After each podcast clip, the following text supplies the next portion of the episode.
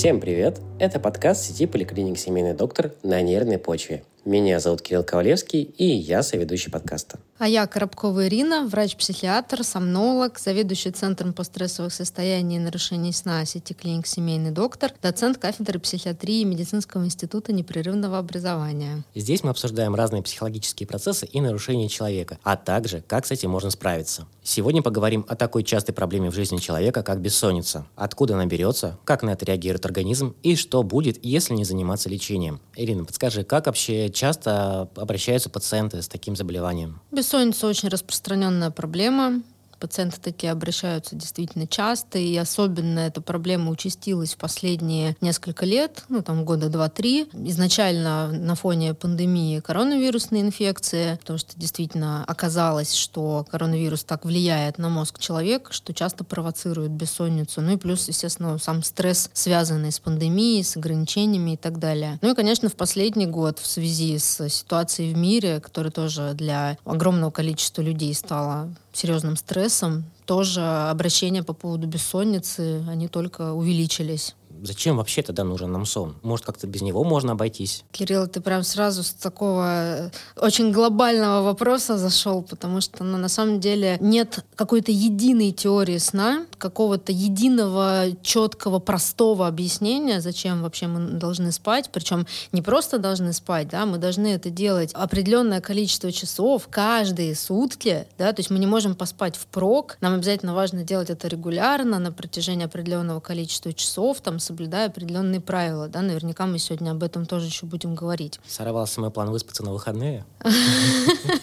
Ну да, да, это не самая продуктивная стратегия копить дефицит сна на буднях и потом отсыпаться на выходных. Так возвращаясь да, к тому, зачем нам нужен сон, а, есть много разных объяснений вообще, какие функции у сна и почему нам так важно правильно, хорошо и достаточно спать. Во-первых, во время сна происходит выработка ряда важных гормонов. Но самый, пожалуй, из них важный это соматотропный гормон или гормон роста, которые вырабатываются у нас только в самых глубоких стадиях медленного сна. Если человек его лишен в силу каких-то причин, фактически у него не вырабатывается данный гормон. Многие думают, что гормон роста нужен только для детей, но это вовсе не так. Да? У взрослых людей он тоже выполняет множество разных важных функций. Регенерирующий, Ре- Совершенно верно, да, обеспечивает процессы регенерации, репарации, мобилизует, например, жировые депо, да, поэтому людям, кто не досыпает, очень сложно худеть. Глупо надеяться на то, что можно снизить массу тела и прийти в какую-то хорошую форму, если ты недостаточно спишь. Так, теперь понятно, почему причина не есть поменьше, не помогает.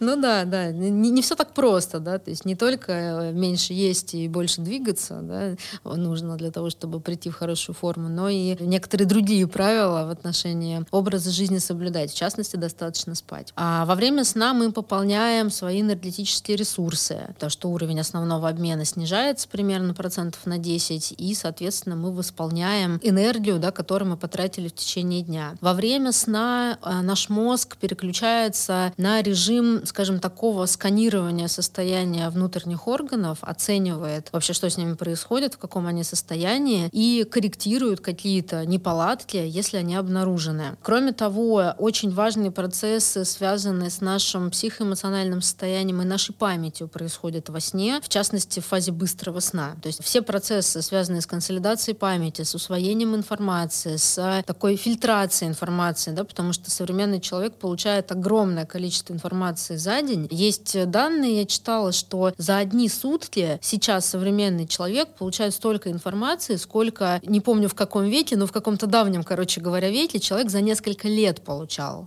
Ну, просто чтобы было понятно, какой у нас а, сейчас информационный перегруз. И, естественно, всю эту информацию наш мозг не способен вместить. Он ну, его буквально разорвет просто от такого количества. Поэтому вот как бы фильтрация этой информации, отбрасывание ненужного и усвоение нужного, а того, что нам да, еще понадобится, пригодится, эти все процессы происходят во сне. Восстановление нашего эмоционального состояния точно так же. Да? То есть довольно э, наивно регулярно не досыпать, например, и ожидать, что ты будешь себя чувствовать э, как-то на подъеме, будет хорошее настроение, не будет тревоги, раздражительности, и будет там прекрасная стрессоустойчивость. Нет, все эти процессы нарушаются, если человек не досыпает. Как я понимаю, фраза «утро вечером мудренее» правильно и работает она. Абсолютно так. То, что э, Абсолютно. организм перезагружается, и с утра, в принципе, ты со свежей головой можешь что-то решить по своей Совершенно задаче. верно, да, это ровно так и есть. Вообще многие народные мудрости, связанные со сном, они э, действительно имеют научную основу. Да? Даже вот то, что я уже сказала про гормон роста, да, что дети растут во сне, это правда так. Буквально так и происходит. Вот. И та же самая, да, вот история насчет утра вечера мудренее. Но это такой вот э, как бы краткий обзор, наверное, основных, самых важных функций сна. Вообще их, конечно, гораздо больше, но такие вот, пожалуй, самые ключевые мы с вами назвали. А, хорошо. Как мы уже выяснили, то, что нужно высыпаться. А есть ли какая-то обязательная задача, что нужно ложиться до 12 часов? Или можно лечь там в 2 часа и поспать те же самые 8 часов попозже. А это уже очень сильно зависит от вашего хронотипа. Что такое хронотип? Это такие естественные биоритмы человека. То, в какое время дня он а, наиболее активен, продуктивен и хорошо себя чувствует. Выделяют три хронотипа. Это совы, жаворонки и голуби. Голуби — это, собственно, промежуточный хронотип, к которому относится большинство людей. Это люди, у которых ну, активность примерно в течение дня равномерно распределена и нет особых каких-то пиков. На самом деле это считается является самый функциональный хронотип, потому что одинаково продуктивные эти люди бывают и утром, и вечером. Да? Нет особых вот выраженных пиков.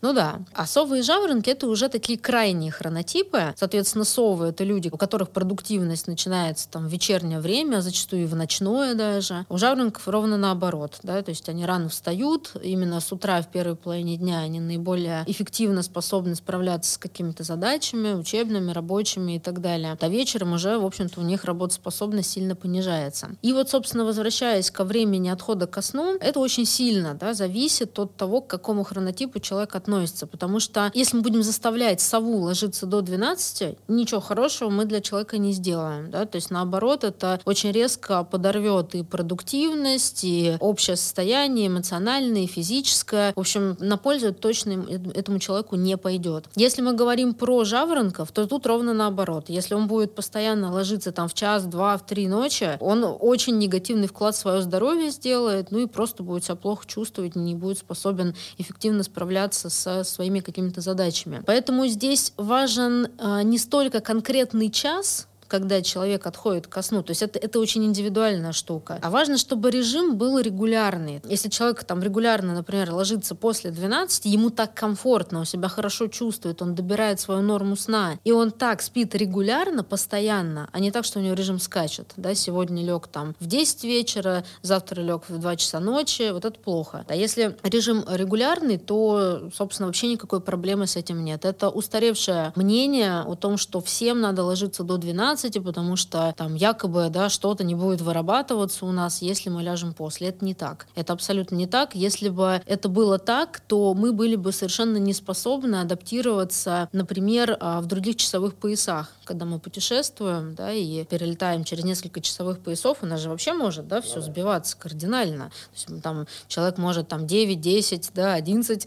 часовых поясов преодолевать. И если бы все было вот э, настолько жестко, да, и наш организм не имел бы каких-то адаптационных э, резервов, просто у нас бы здоровье подрывалось моментально во время таких путешествий. Поэтому нет, здесь важна в первую очередь регулярность, соответствие хронотипу и достаточный по времени сон. Как интересно, вот то, что я недавно летал в Узбекистан, там разница с Москвой 2 часа получается. Но я вставал в 8 утра по тому времени, то есть как в Москве в 6, и я вообще не чувствовал того, что мне тяжело вставать в это время. Хотя я, ну, привык, как бы стою там в 7.30, 8 по Москве. То есть у меня организм так быстро перестроился на местное время, что я такой думаю, хм, а может мне в Москву приезжать и тоже вставать в 6 утра, раз мне так здесь хорошо.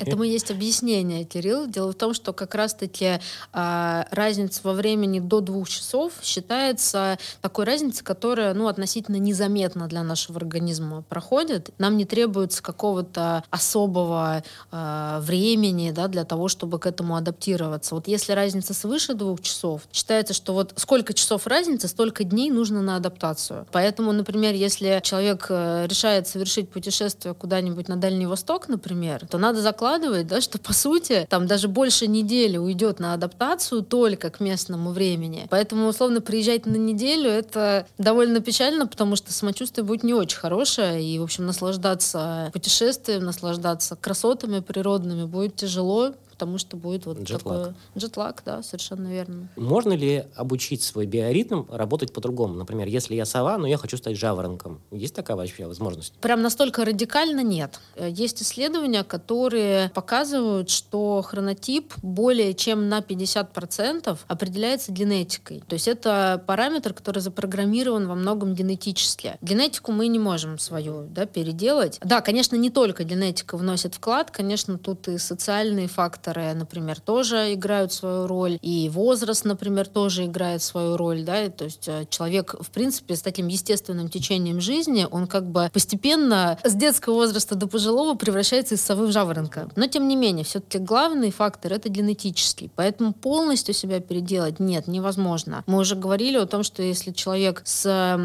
там, хронотипом совы будет заставлять себя жить в режиме жаворонка или наоборот, ничего хорошего не получится. То есть чувствовать он себя будет плохо, продуктивность будет низкая, в общем-то смысла от этого никакого нет. Но есть возможность зачастую сгладить острые углы. Ну, например, да, это когда может быть актуально. Допустим, пара, да, например, семейная, и у людей кардинально разные хронотипы. Это реально может быть проблемой серьезной. И а, для того, чтобы немножко их подогнать друг к другу, есть методы, с помощью которых мы можем работать. Но важно понимать, что это будет небольшой сдвиг, а не там полное изменение. То есть мы для этого используем комбинацию препаратов мелатонина и светотерапии, но только у сов и у жаронков и то, и другое надо будет в разное время применять. Ну, то есть мы из совы и жаворонка делаем голубя и голубку. Я бы сказала так, что мы скорее из яркой совы, прям такой крайне выраженной совы, делаем чуть, чуть меньшую сову, да, то есть немножко уменьшаем ее совиность. То есть вряд ли мы сможем сделать прям вот там такого действительно голубя, да, настоящего, но как-то смягчить, сгладить, чтобы это было не настолько ярко выражено и не настолько, ну, как-то мешало, да, в каких-то аспектах жизни человеку, да, в общем, такие средства у нас есть. Получается, если пара с разными биоритмами придет к вам на прием, то вы можете помочь скоординировать свои биоритмы. Да, да, есть такие методы Это в здорово. медицине. Даже не слышал об этом, что можно, можно так это сделать. Ирина, есть такая легенда, наверное, что Цезарь спал по три часа в сутки, чтобы все успевать. Есть ли такая функция у нас? То есть можем ли мы так спать по три часа и делать несколько дел одновременно и чувствовать себя бодрым и отдохнувшим? А, Я бы так ответила, что такая возможность есть в двух случаях довольно редких. Первое, это если человек относится к, ну, правда, очень небольшому проценту людей, так называемых короткоспящих. К короткоспящим мы относим тех людей, которым нужно менее 7 часов для того, чтобы высыпаться. У меня, например, были такие пациенты, которые в молодом возрасте спали 5 часов и прекрасно себя чувствовали, им было достаточно. А, например, в пожилом возрасте, когда естественным образом снижается норма сна, могли спать там по 2 по 3 часа и вообще себя отлично чувствовать, да, не испытывать никаких проблем. Но таких людей мало.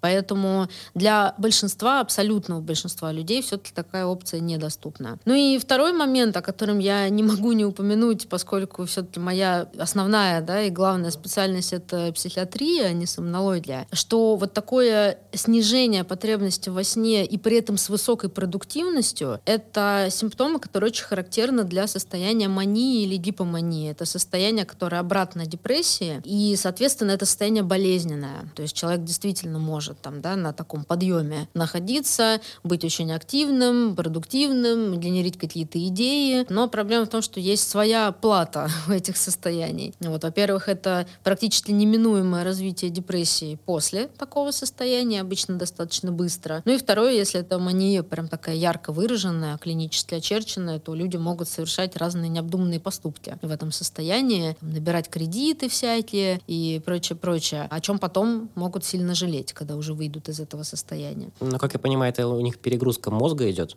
Из-за того, ну, что из-за можно недосыпа? так сказать. Да, можно так сказать. Там не только в недосыпе дело, но в том числе. Но для большинства людей все-таки такая опция недоступна, потому что средней продолжительностью сна, точнее, средней нормой сна да, для человека считается от 7 до 9 часов. Это характерно там, примерно процентов для 80 людей, что сон будет вот укладываться необходимый да, вот в этот интервал. Но, как я уже сказала, есть люди коротко спящие, кому нужно менее 7 часов, там, 5-6, ну, иногда меньше. И есть люди, наоборот, долго спящие, которым нужно свыше 9 часов, 10, 11, 12. 12 считается максимальной продолжительностью, нормальной да, для сна. Как правило, все-таки, если человеку нужно времени для сна больше, мы говорим о том, что у него гиперсомния, то есть повышенная потребность во сне, у которой есть свои причины тоже. То есть, если ты долго спишь, это тоже заболевание. Если слишком долго, или, скажем, если всегда спал ну, допустим, 8 часов, да, в какой-то момент почему-то человеку стало требоваться для того, чтобы выспаться там 12, да, или больше. То есть вот такое изменение.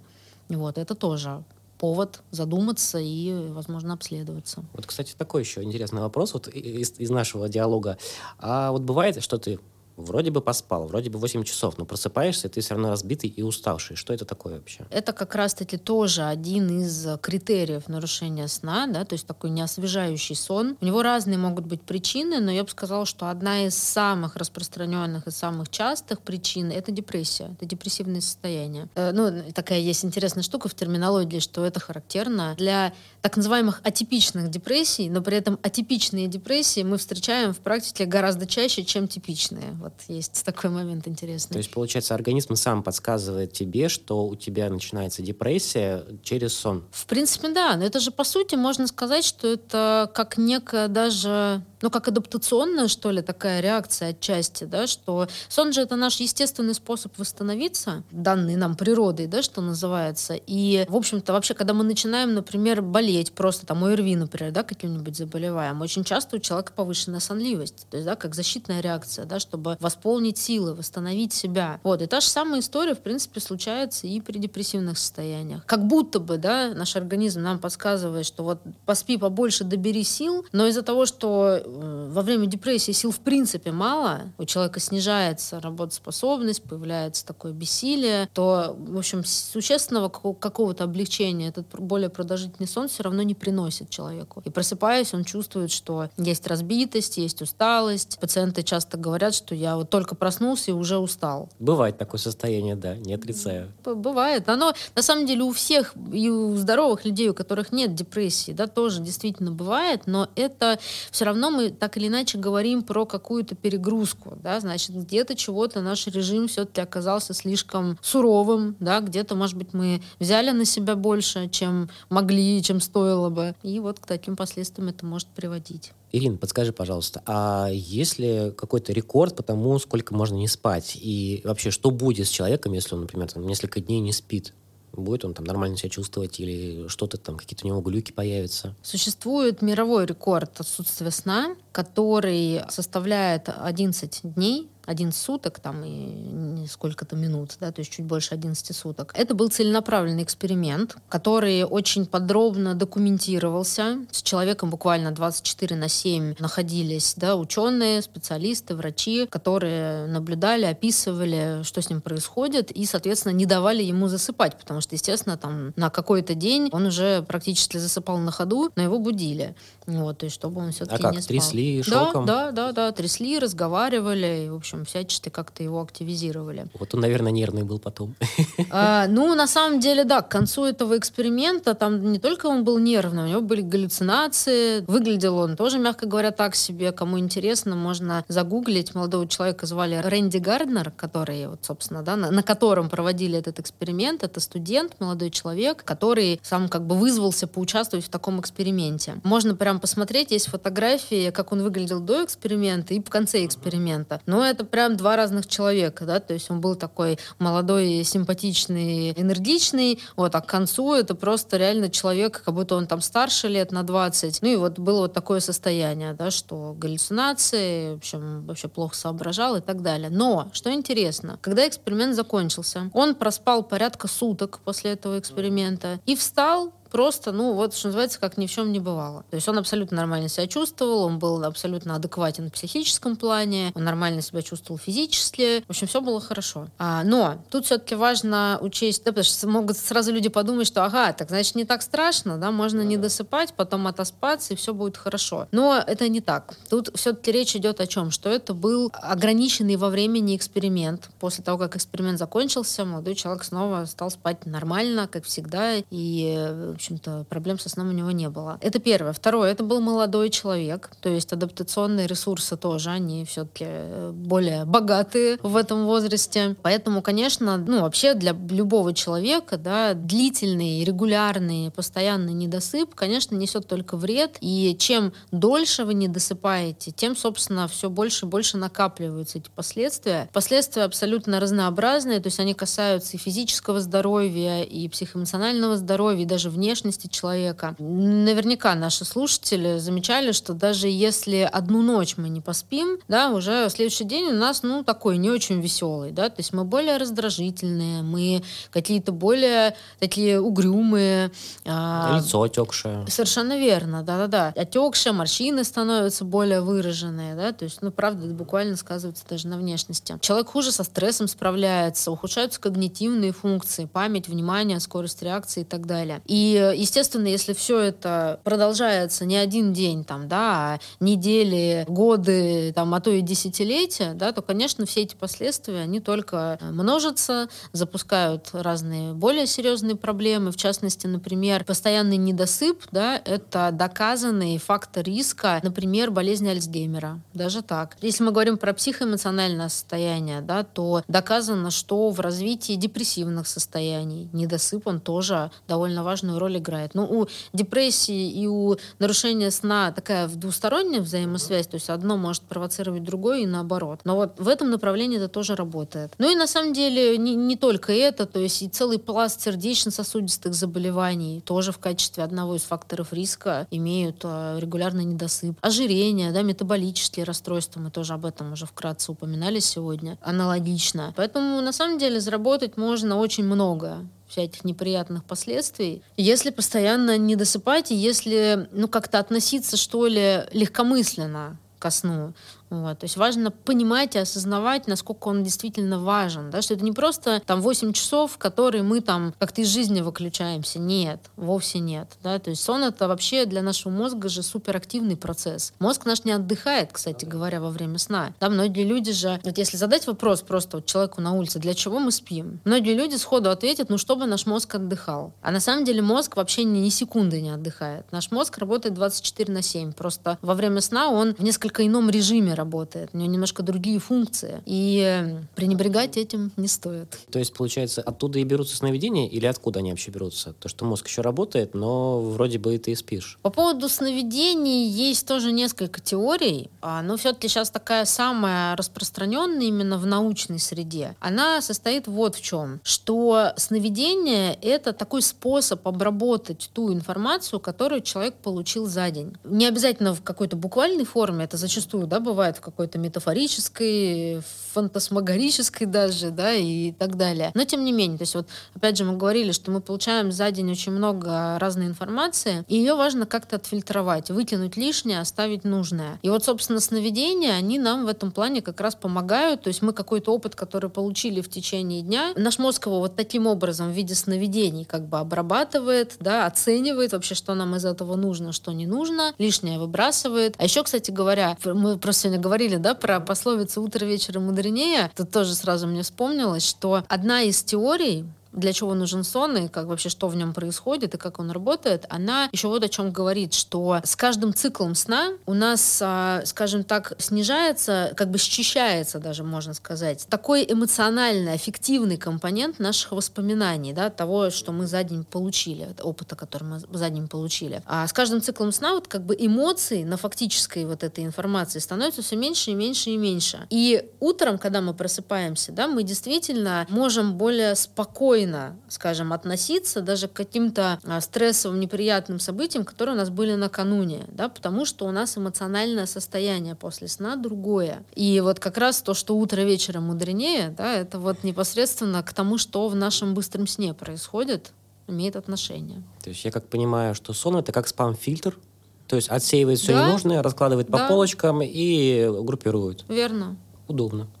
Еще как. Все, все очень продумано. Мозг это очень такой сложный компьютер на самом деле. Да, который стоит еще изучать и изучать. Это точно, да. Конечно, науке сейчас известно, это, наверное, процентов 15 от того, что на самом деле в нем происходит. То есть очень многое, даже о чем мы сегодня вот с тобой говорили, это же именно теории, да, то есть у каких-то из них есть какие-то доказательства, ну, что-то, что подтверждает, да, что это действительно может быть так. Какие-то теории являются вообще просто именно чисто теориями, которые пока не получили своего научного обоснования. Поэтому нам еще много многое, конечно, предстоит узнать. Белых пятен еще очень много. Но мы уже поговорили по поводу сна, откуда он берется, для чего он нужен, а откуда тогда возникает бессонница? Бессонница сложное по своей природе заболевание, нарушение. Опять же, есть много разных теорий, да, почему и как она берется, как она развивается, но самая такая общепризнанная на данный момент теория — это так называемая теория 3П. Что это такое? Она предполагает, что есть три группы факторов, которые участвуют в развитии бессонницы. Это факторы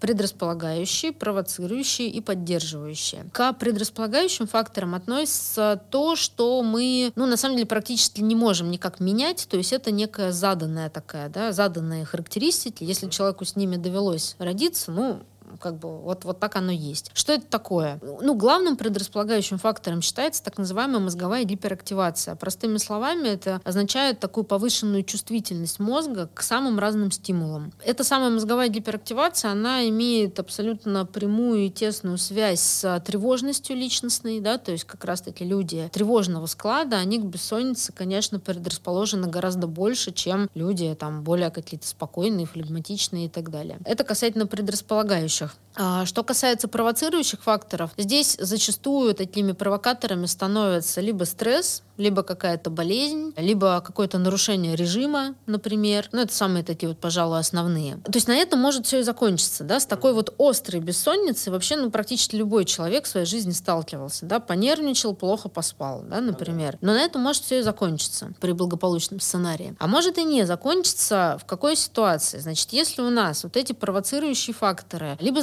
затягиваются, либо они слишком часто случаются, да, то есть человек переживает там целую череду каких-то, например, стрессовых событий, то в мозге в нашем происходят определенные изменения и присоединяются так называемые уже поддерживающие факторы бессонницы. Это что такое? Есть такое понятие рефлекс бессонницы. Он подразумевает, да, что у человека возникает страх не заснуть, у человека появляется страх постели, да, то есть уже при приближении вечера он начинает беспокоиться, что ой, а как я сегодня буду? Он начинает очень такое как бы повышенное внимание уделять всему, что связано со сном. Он стремится его контролировать контролировать. А на секундочку сон — это автоматический процесс, он контролю нашему не поддается. А когда мы пытаемся внедриться и контролировать вот такие процессы автоматически, в общем, ничего хорошего не происходит, потому что у человека только повышается уровень стресса и тревоги из-за этого. А, естественно, это сразу от этого сон пропадает. То есть у человека возникает бессонница от того, что он переживает, что у него может быть бессонница. Да, совершенно верно. Это вот очень хорошо характеризует то, что на вот этом поддерживающем как бы этапе случается при бессоннице. А как вообще можно человеку узнать, что он страдает бессонницей. То есть это ладно, он поспал плохо, да, или не поспал, а как понять, что это заболевание? У бессонницы, как у любого заболевания, есть критерии, которые прописаны в международных классификациях болезней. Их есть несколько таких классификаций болезней, которыми мы пользуемся, но, в принципе, там критерии примерно все одинаковые. Ну, во-первых, у человека, собственно, должны быть жалобы на сон. Жалобы на сон могут быть разные, да, они могут быть представлены трудностями с засыпанием, когда человек ложится и долго не может заснуть. Долго считается вообще по формальным таким критериям свыше 30 минут. Сейчас это немножко пересматривают, потому что, в общем-то, за счет того, что мы активно пользуемся гаджетами, да, у нас там много искусственного освещения, это все на наши биоритмы тоже влияет. И в целом, если раньше считалось, что нормально засыпать в течение 15 минут, да, то сейчас уже вот, собственно, до 30 минут эту норму повысили. Ну, кто знает, может быть, может быть, еще будут какие-то изменения. Но, тем не менее, вот так. Второе, это могут быть какие-то сложности с поддержанием сна. То есть пробуждения ночные. Человек просыпается ночью, либо он очень часто может просыпаться, либо он может просыпаться и долгое время после этого не засыпать снова, то есть не может вернуться в сон. Также могут быть ранние утренние пробуждения, когда человек просыпается слишком рано, задолго до своего там будильника или ну, времени, когда ему нужно вставать. Опять же, задолго это за, за 30 минут и более, да, такие формальные критерии. Ну и четвертый признак это то, что сон вот может быть просто не освежающий, то есть человек может быть и даже там спит достаточно, там особо как-то не ворочается, не испытывает каких-то проблем там с засыпанием, но он чувствует себя вялым, разбитым, э, нет чувства отдыха у него с утра. При всем при этом да, у человека есть адекватные условия и есть возможность для полноценного сна. Почему так важно да, вот это проговорить? Потому что, а, например, мы не относим к бессоннице так называемый синдром недостаточного сна, что очень для многих людей сейчас свойственно, когда человек, ну, там, в силу рабочего своего режима, да, или в силу просто того, что он считает, что сном можно пренебречь и лучше поделать что-то что-то там полезное, да, более полезное, а ложится поздно, встает рано, да, и так далее. То есть это, это другое состояние. Речь идет о том, что у человека есть достаточно времени, есть хорошие комфортные условия, да, где можно спать, а он не спит все равно. Или, например, там у,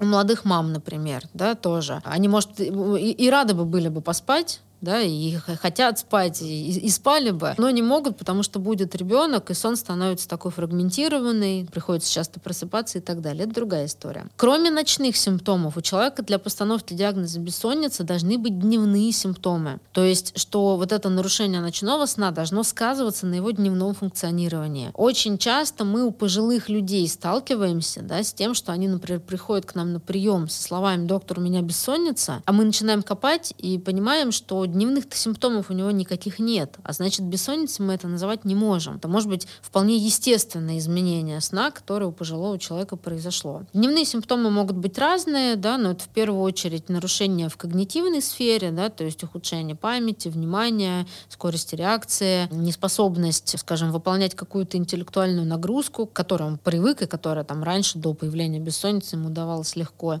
Галлюцинации, наверное. Это все-таки, наверное, скорее редкий вариант, потому что чтобы появились прямо галлюцинации, человеку нужно ну, очень долго не спать. Тогда действительно могут возникать галлюцинации. Причем это не совсем истинные галлюцинации, как при психическом расстройстве, да, там шизофрении, например. А это, по сути, такие вторгающиеся сновидения. То есть мозг, грубо говоря, он частично засыпает, и человек может там в этот момент там, заниматься своими делами, как бы бодрствовать. Но вот это частичное засыпание, оно вызывает вот то, что как будто сновидения внедряются в реальность. И человек видит вот... А, сон наяву. По сути, да, сон наяву, да. Это, соответственно, э, дневные симптомы, да, кроме того, что мы назвали, это может быть раздражительность, снижение настроения, то есть изменение в эмоциональном состоянии. Ну, просто, естественно, общая слабость, усталость, да, разбитость. Это тоже все такие вот могут быть дневные симптомы. Чтобы мы, опять же, говорили о том, что это именно бессонница, жалобы на сон человека должны беспокоить минимум три раза в неделю. То есть есть такой критерий, да, частоты. А есть также критерий длительности существования проблемы. Ну, сейчас такое самое основное разделение есть на бессонницу острую и хроническую. Острая это до трех месяцев, хроническая это свыше трех месяцев. И подходы к лечению разные соответственно, да, это довольно важное разделение. Ну и как последний критерий, да, что эти жалобы, они не должны объясняться там какой-то другой причиной, да, например. Ну, потому что там нарушение сна, они при той же, например, депрессии, они могут быть. И не обязательно, что это истинная бессонница, да, возможно, что человеку надо вылечить депрессию, и проблемы со сном уйдут. Такой еще вот интересный вопрос. Наравне с умной техникой для дома, вот, ультратонкими компьютерами или автомобильными датчиками, которые совершенствуются, появились какие-то технологии для сна. Они давно не ограничиваются ортопедическими подушками или удобным одеялом, а появляются какие-то цветовые будильники, подушки, которые следят за дыханием ночью. Я даже наткнулся на подушку, которая помогает предотвратить храп.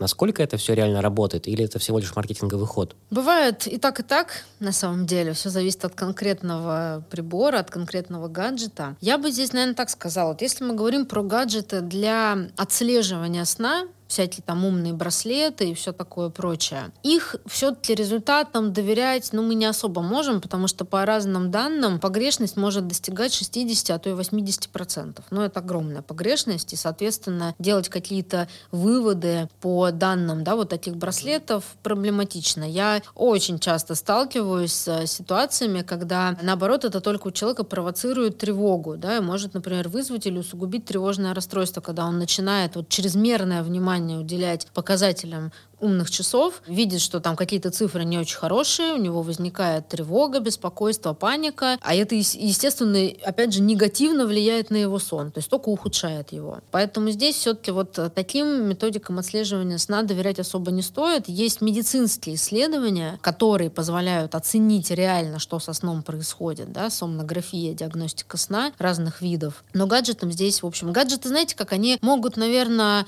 дать информацию о неких тенденциях, на протяжении там, ну, какого-то вот длительного времени. Но вот четкой, конкретной информации о том, как же человек на самом деле спит, все-таки мы получить не можем по их данным. А вот те же будильники, которые по вашим биоритмам пытаются вас разбудить. Это тоже спорная тема, потому что вопрос, а как они отслеживают биоритмы у конкретного человека? Это вообще не очень-то возможно, вот, ну, просто за счет какого-то датчика, да, там отследить. Поэтому тут есть вопросы. Но есть очень классная штука, такие вот световые будильники, которые имитируют рассвет. Соответственно, человек может просыпаться не от звука будильника, который очень, знаете, так грубо и резко вторгается в сон. И, ну, правда, это часто ну, очень сложно, да, действительно себя вытащить из сна, когда просто вот ты там, например, еще там в глубоком сне, например, находишься, да, а вдруг там какой-то резкий громкий звук будильника. Это ну, правда очень тяжело а уже стресс, да? Ну да, да, это так и есть, конечно. И даже наверняка вот ты слышал, что многие люди говорят, да, что я там поставил на будильник любимую песню, а там через несколько дней она меня уже просто начала бесить и раздражать, потому что, ну, это правда вызывает ассоциации неприятные, когда, казалось бы, любимая мелодия, да, тебя вот так грубо вырывает из сна. А световые будильники будильники, они, собственно, за счет очень мягкого воздействия на сетчатку глаза через закрытые ветли обеспечивают такое естественное наше пробуждение. В чем идея? Главный вообще регулятор биоритмов человека — это свет, освещенность окружающей среды. Ну, если бы нам не нужно было там вставать на работу, да, как-то куда-то вот подрываться, подстраивать э, свой режим под там, да, какие-то социальные аспекты, то, собственно, также вот мы, мы бы, короче говоря, просыпались, когда солнышко встает, да, и уже нас клонило бы в сон, и хотели бы мы уже прилечь, да, когда становилось темно на закате. И поэтому вот такие часы световые, да, световые будильники, они как бы имитируют вот такой естественный ход событий. Особенно это актуально, конечно, в зимний период, когда у нас короткий световой день, когда мы там вынуждены вставать и ехать на работу, и даже начинать работать зачастую, когда на улице еще темно. Ну, в общем, это, конечно, тяжело, это, это не, не физиологично. И вот такие будильники световые, они помогают как бы немного немножко этот процесс все-таки сделать более физиологически правильным. Это более простое, легкое, комфортное и физиологичное пробуждение получается. Получается то, что организм человека за всю его эволюцию настолько привык вставать по солнцу и ложиться точно так же, что даже сейчас мы, живя в цифровом мире, да, с социальными всеми аспектами, все равно привыкли, что солнце — это естественный наш будильник. Да, конечно. Нам никуда, собственно, от этого не уйти. Мы же, мы же все равно животные, скажем так, хоть и социальные, вот, и хоть там, да, нас так активно развиваются там всякие технологии и все такое прочее, но от своей природы-то мы никуда не уйдем. Самое главное не ставить любимую песню на, на звонок О, будильника. Да. О, да.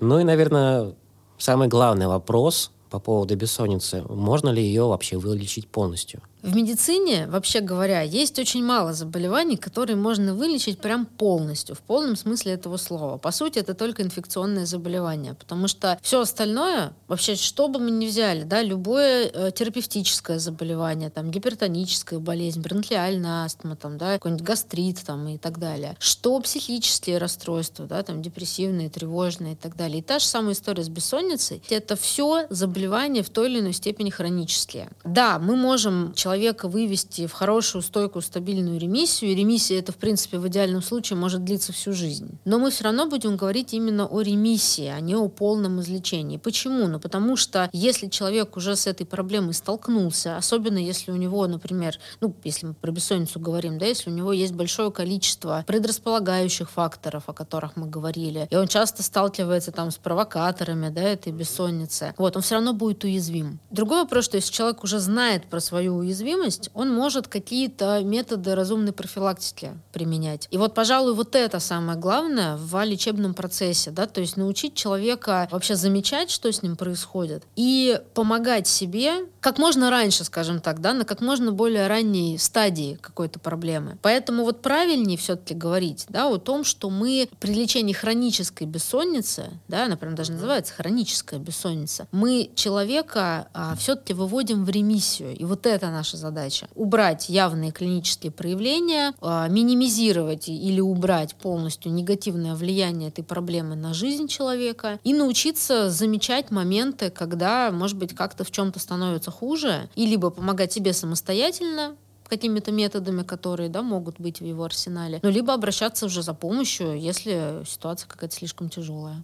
Спасибо, Ирин, за интересную беседу. Действительно оказалась очень насыщенной и познавательной. А я напоминаю нашим слушателям, что если у вас возникли проблемы со сном, вам всегда помогут врачи-психиатры и психотерапевты Центра постстрессовых состояний и нарушений сна «Семейный доктор», который находится в Москве. Все ссылки смотрите в описании к этому выпуску. А еще можно получить скидку 20% на первый прием в Центре постстрессовых состояний по промокоду «На нервах». Воспользоваться им можно до 31 августа 2023 года. Слушайте другие наши выпуски на Apple Podcast, Google Podcast, Яндекс Музыки и других подкастоприемников. А также пишите нам свои комментарии, как вы справляетесь с бессонницей и какие темы нам еще обсудить в следующих выпусках. Ставьте лайки и, конечно же, подписывайтесь на наш подкаст.